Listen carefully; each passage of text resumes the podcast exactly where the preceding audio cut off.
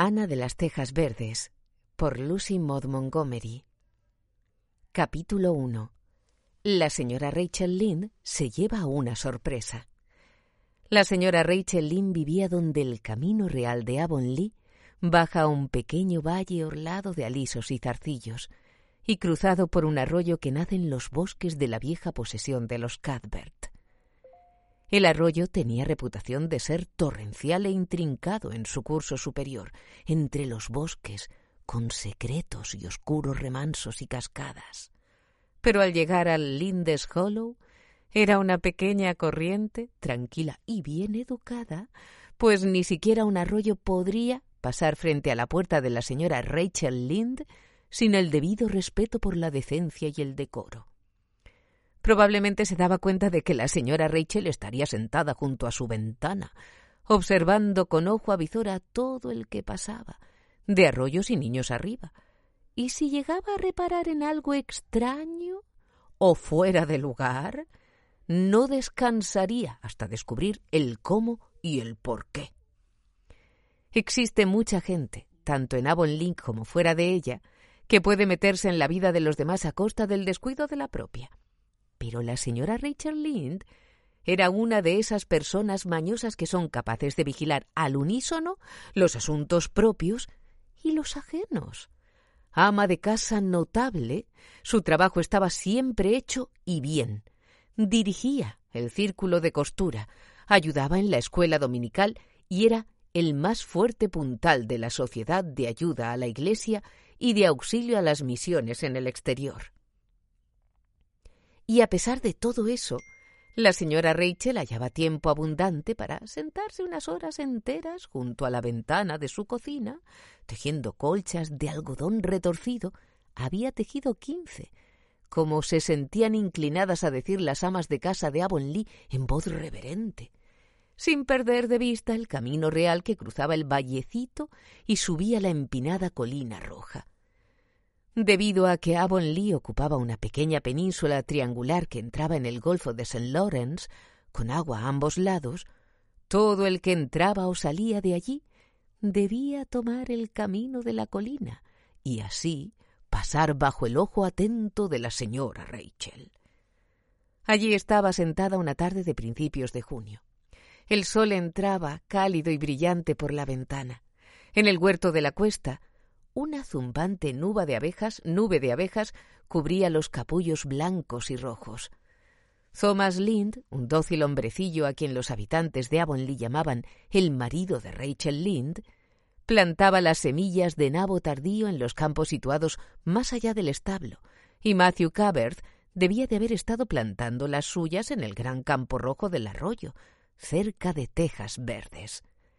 La señora Rachel lo sabía, porque le había oído decir a Peter Morrison la noche anterior, en la tienda de William J. Blair, que pensaba sembrar sus semillas de nabo durante la tarde siguiente. Peter se lo había preguntado, desde luego, pues no había noticias de que Matthew Cadver hubiese dado en su vida, voluntariamente, información alguna. Sin embargo, allí iba Matthew Cadver, a las tres y media de la tarde de un día laborable, cruzando plácidamente el pequeño valle en su carricoche y subiendo la colina. Más aún, vestía sus mejores ropas y cuello blanco, lo cual quería decir que iba fuera de Avonlea. Y guiaba la calesa con la yegua alazana, lo que significaba que recorrería una distancia considerable. Ahora bien, ¿a dónde iba Matthew Cadver y para qué iba? De haberse tratado de otro hombre de Avonlea, la señora Rachel, atando cabos diestramente, podría haber contestado ambas preguntas con bastante acierto. Pero Matthew salía tan raramente del lugar que debía ser algo apremiante y poco común lo que le llevaba. Era el hombre más tímido de la creación y odiaba tener que ir donde hubiera extraños o tuviera que hablar.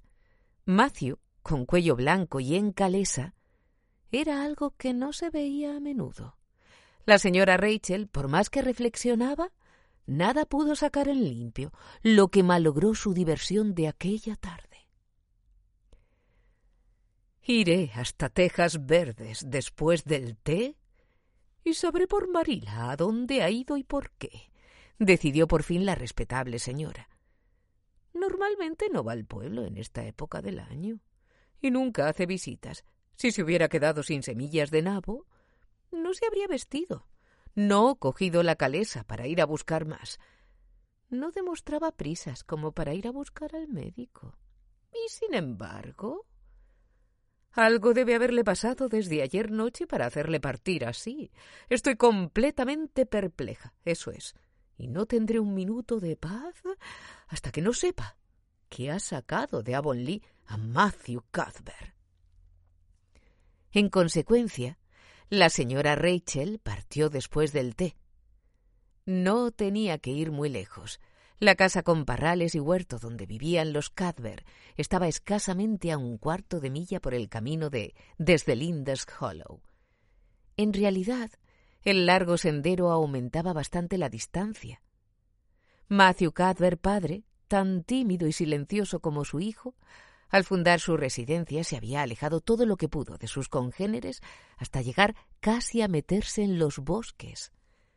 Tejas Verdes había sido construido en los confines de sus tierras, y allí seguía hasta entonces, apenas visible desde el camino real sobre el cual estaban situadas, demostrando un mayor sentido de la sociabilidad, el resto de casas de Avonlea. La señora Rachel no consideraba que vivir en un lugar así pudiera merecer ese calificativo.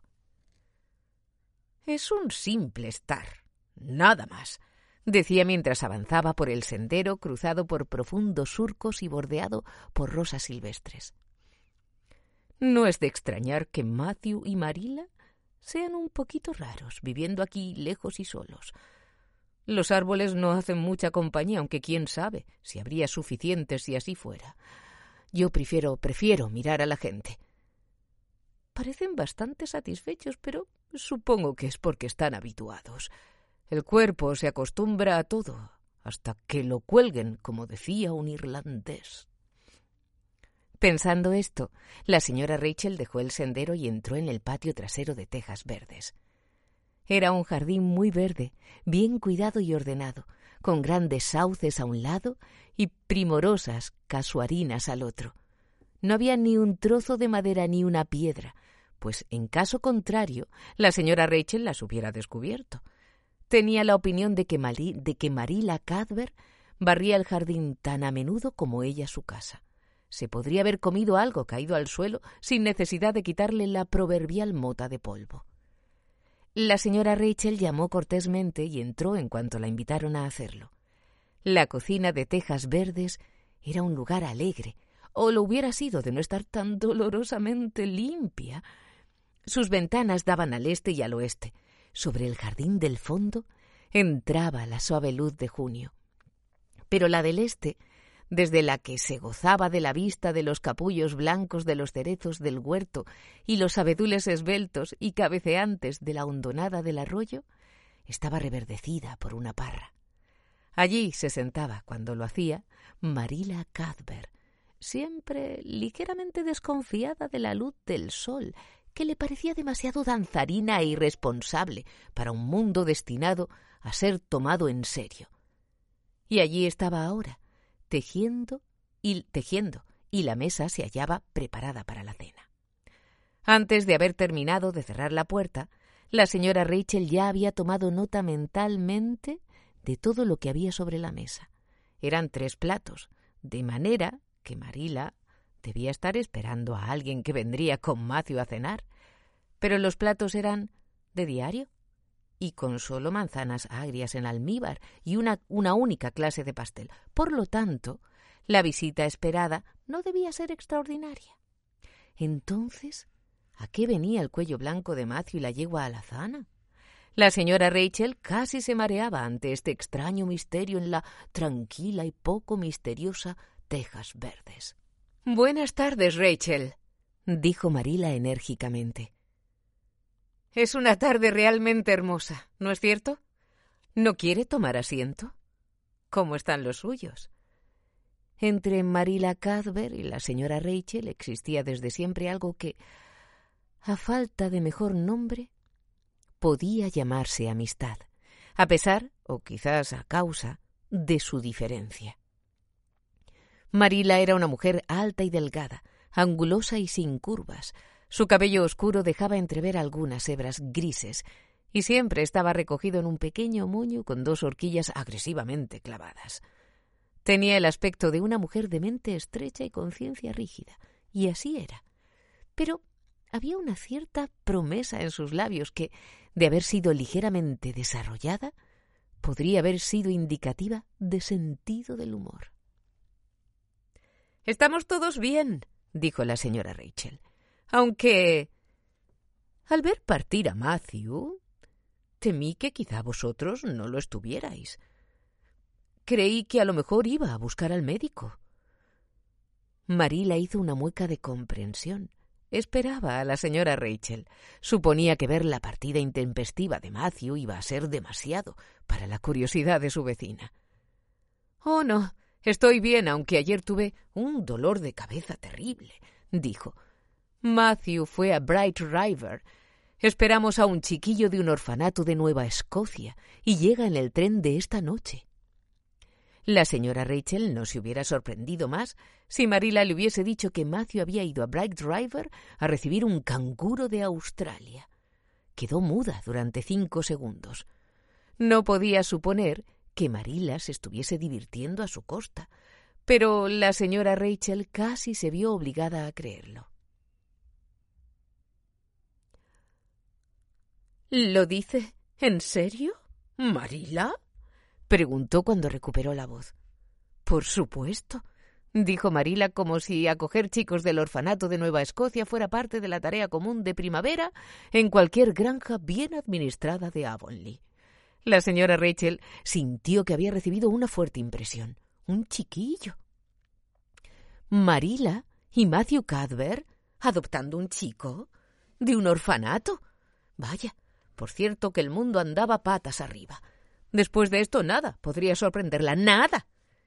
¿Quién le ha metido esa idea en la cabeza? preguntó en tono de reproche. Aquello había sido hecho sin solicitar su consejo y por lo tanto debía ser reprobado. Bueno, lo estuvimos pensando durante un tiempo. En realidad, durante todo el invierno, contestó Marila. La señora de Alexander Spencer vino por aquí un día antes de Navidad y dijo que le iban a enviar una niña del orfanato de Hope Town en primavera. Su prima vive allí y la señora Spencer la ha visitado y sabe cómo funciona. De manera que Matthew y yo hemos estado hablando sobre esto desde entonces. Pensamos acoger a un chico. Matthew está entrado en años. Tiene sesenta, ¿sabe usted? Y ya no es tan activo como antes. Su corazón le molesta bastante. Y ya sabe lo difícil que es encontrar buenos trabajadores. No se puede obtener nada aparte de esos estúpidos muchachos franceses a medio desarrollar. Y en cuanto se ha conseguido que uno de ellos se acostumbre a nuestra manera de ser y se le ha enseñado algo, parte hacia las fábricas de conservas de langostas o hacia los Estados Unidos. Al principio Matthew pensó en un muchacho de Inglaterra, pero le dije directamente que no. Puede que estén muy bien, no digo que no, pero no quiero vagabundos londinenses, le dije. Tráeme por lo menos un nativo de estos lugares. Habría un riesgo. Habría un riesgo, no importa a quién consigamos, pero me sentiré más tranquila y dormiré más tranquila si conseguimos a un canadiense. De manera que al fin decidimos pedir a la señora Spencer que nos eligiera uno cuando fuera a buscar a su niña. La semana pasada subimos que iría, supimos que iría y le mandamos decir por los parientes de Richard Spencer en Carmody que nos trajera un muchacho inteligente y bien parecido, de unos diez u once años. Decidimos que esa sería la mejor edad, lo suficientemente mayor para que preste ayuda en las tareas domésticas y lo suficientemente pequeño como para que se le pueda enseñar en la debida forma. Pensamos darle un buen hogar y educación. Hoy el cartero trajo de la estación un telegrama de la señora Alexander Spencer, diciendo que venía esta tarde en el tren de las cinco y media. De manera que Matthew fue a Bright River a buscarlo. La señora Spencer lo dejaría en la estación. Ella va a White Sands. La señora Rachel se preciaba de decir siempre lo que pensaba. procedió a hacerlo ahora, habiendo ajustado su actitud mental ante estas noticias sorprendentes. Bien, Marila, le diré claramente que pienso que está cometiendo un terrible error. Una cosa arriesgada, eso es. No sabe usted lo que recibe. Trae a su casa y a su hogar y a su hogar un niño extraño y no sabe nada sobre él, ni qué carácter tiene, ni qué padres tuvo, ni qué clase de persona resultará. Fíjese que solo la semana pasada leí en el periódico que una pareja del oeste de la isla había adoptado un niño de un orfanato y éste pegó fuego a la casa la primera noche. Adrede Marila. Y casi los convirtió en cenizas mientras dormían. Y sé de otro caso, de un muchacho adoptivo, que acostumbraba sorber huevos. No pudieron conseguir que dejara de hacerlo.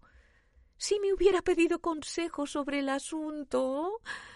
Las habría dicho que hicieran el favor de no pensar en tal cosa, eso es. Este consuelo de Job no pareció ni alarmar ni ofender a Marila, que siguió tejiendo tranquilamente. No niego que hay algo de verdad en lo que dice Rachel. Yo misma he tenido algunos escrúpulos de conciencia. Pero Matthew estaba firmemente decidido, de manera que cedí. Es tan raro que Matthew se empecine en algo que cuando lo hace siempre siento que es mi deber ceder. Y en lo que se refiere al riesgo, lo hay en casi todo lo que uno hace en este mundo. Hay riesgos en los niños propios, si llega el caso no siempre resultan buenos. Y además, Nueva Escocia está cerca de la isla. No es como si viniera de Inglaterra o de los Estados Unidos. No puede ser muy distinto de nosotros. Bueno, espero que le resulte bueno, dijo la señora Rachel con un tono que indicaba claramente sus dudas. Pero no diga que no la previne si quema tejas verdes o echa estricnina en el pozo. Supe de un caso en Nueva Brunswick donde uno del orfanato hizo eso y toda la familia murió presa de horribles sufrimientos, solo que en ese caso era una niña.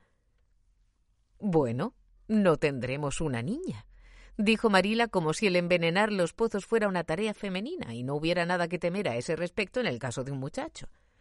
Ni soñaría con traer una niña para criarla. Me sorprende que la señora Alexander Spencer lo haga.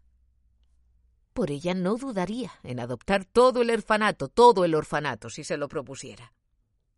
A la señora Rachel le hubiera gustado quedarse hasta que Matthew volviera a casa con su huérfano importado, pero reflexionando que pasarían dos buenas horas hasta que llegara, decidió ir a lo de Robert Bell y contarle la novedad. Por cierto que causaría una primerísima sensación, y a la señora Rachel le gustaba enormemente provocarlas, de manera que partió para tranquilidad de Marila, pues ésta sentía revivir sus dudas y temores bajo la influencia del pesimismo de la señora Rachel. ¡Oh, por todos los santos del cielo! exclamó la señora Rachel cuando estuvo a salvo en el sendero. Parece como si estuviera soñando. Lo siento por ese joven y no me equivoco. Matthew y Marila no saben nada de niños y esperan que él sea más inteligente y juicioso que su abuelo, si es que alguna vez lo tuvo, cosa que es dudosa. Es espantoso imaginar a un niño en tejas verdes. Nunca hubo uno allí, pues Matthew y Marila ya eran mayores cuando se construyó la nueva casa, si es que alguna vez fueron niños, cosa que es difícil de creer cuando se los mira. No quisiera por nada hallarme en el lugar del huérfano. Lo compadezco. Así es. Eso dijo la señora Rachel a las rosas silvestres de todo corazón. Pero si hubiera podido ver a la criatura que esperaba pacientemente en la estación de Bright River en ese mismo momento, su piedad hubiera sido aún más profunda.